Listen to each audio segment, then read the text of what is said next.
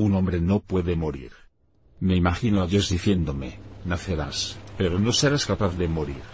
Con una cara apropiada para declarar mi veredicto.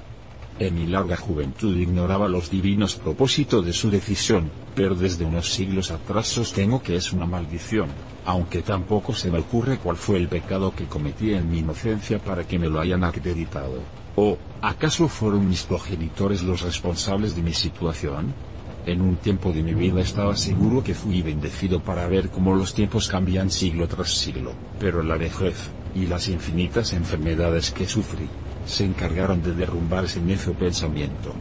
Mis ojos se salieron de sus cuencas, mis piernas son más delgadas que mis brazos, el aire elija mi traquea al entrar a mis pulmones colapsados. ¿Esto es una bendición?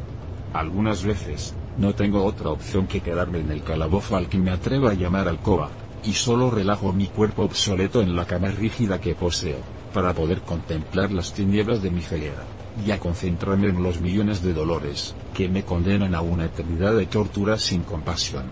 Es ahí donde encuentro razón en las palabras de algunos necios, al declarar que el dolor es lo único verdadero en esta vida y, si no es así, ¿a qué venimos a este mundo si no es a sufrir hasta la muerte?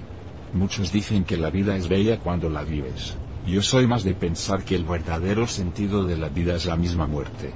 Parece una contradicción, pero sería más correcto decir que es una ironía, un chiste que Dios decidió contar.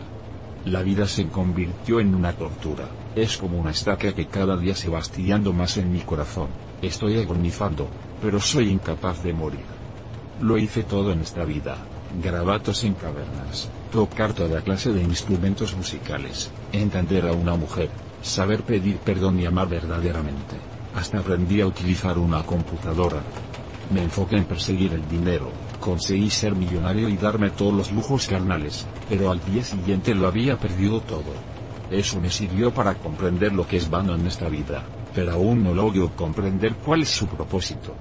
Soy consciente de que toda la humanidad está maldita y, por ende algunos son condenados, pero, ¿qué yo he hecho para ser meritorio del más grande de los infinitos en agonía?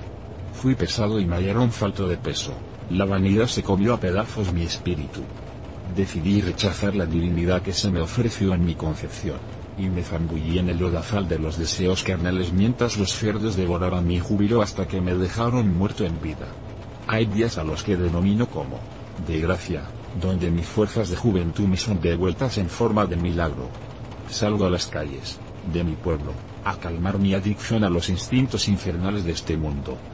Mientras los reviso, siento que cada extremidad se burla de la misericordia de Dios. Cuando acaba el día de gracia termino siempre en la misma situación, borracho, rodeado de mugre, con mujeres que no conozco, pero intuyo que pecan de lo mismo que yo, y mi vejez y agonía vuelven a ser parte de mi carne.